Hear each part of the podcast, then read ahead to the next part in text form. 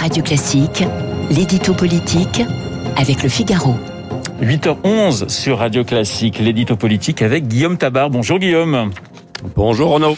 L'appel de 20 généraux en retraite publié la semaine dernière dans Valeurs Actuelles continue de provoquer pas mal de remous. Est-ce qu'on est face à une affaire grave sur le plan euh, démocratique, Guillaume?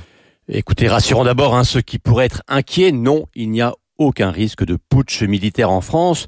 Euh, d'abord, vous l'avez dit, hein, cette tribune publiée par nos confrères de Valeurs Actuelles n'est signée que par une poignée de généraux en retraite et de second plan. Ensuite, parce que ce texte très alarmiste sur ce qu'ils appellent le délitement de la France n'est quand même pas formellement un appel au coup d'État ni au soulèvement armé. Ce qui ne veut pas dire d'ailleurs que ce texte ne soit pas problématique. Euh, le premier problème tient au sacro-saint devoir de réserve des militaires. Ah, bien sûr, hein, quand il a quitté l'armée, un militaire peut s'exprimer et même s'engager hein, publiquement, comme l'ont fait euh, le général de Villiers, voire euh, politiquement, comme l'avaient fait les généraux de Bollardière, Bijard, Lacaze ou, chez les gendarmes, le général Soublé. Mais chacun l'avait fait à titre individuel. Là, il y a un côté constitué qui est gênant. Et puis surtout, il y a dans ce texte un appel ambigu à ce que leurs collègues d'Active interviennent en cas de risque de guerre civile. Là, ils mordent clairement la ligne jaune.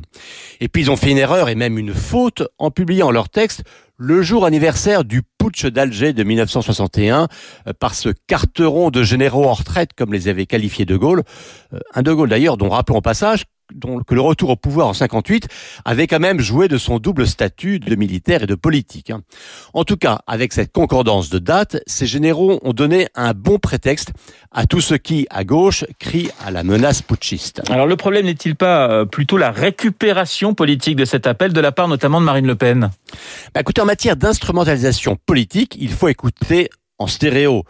Il y a Marine Le Pen d'un côté, hein, qui les a effectivement appelés à les rejoindre. Vous noterez d'ailleurs qu'elle n'abonde pas dans le sens d'une intervention militaire qui est implicite dans le texte, mais qu'au contraire, elle les invite à venir sur le terrain politique. Mais c'est vrai qu'il y a une forme de connivence trop bien huilée et qui peut sembler contradictoire avec son souci de normalisation euh, qu'elle affiche en ce moment. Et du coup, bien Marine Le Pen ravive les critiques qu'elle voulait désarmer. Et puis de l'autre, on a Jean-Luc Mélenchon et une partie de la gauche qui crie à la patrie en danger et au péril fasciste. Euh, Mélenchon, qui n'a fait qu'un seul tweet sur l'attentat de Rambouillet, hein, sans dire d'ailleurs qu'il avait frappé une policière, mais qui multiplie les tweets et les conférences de presse en accusant le gouvernement d'être trop mou dans sa riposte. On voit que de ce côté de l'échiquier, on a intérêt à ce que la polémique prospère, euh, comme si c'était une aubaine pour réveiller la gauche. Alors Guillaume, justement, l'exécutif doit-il réagir plus fermement?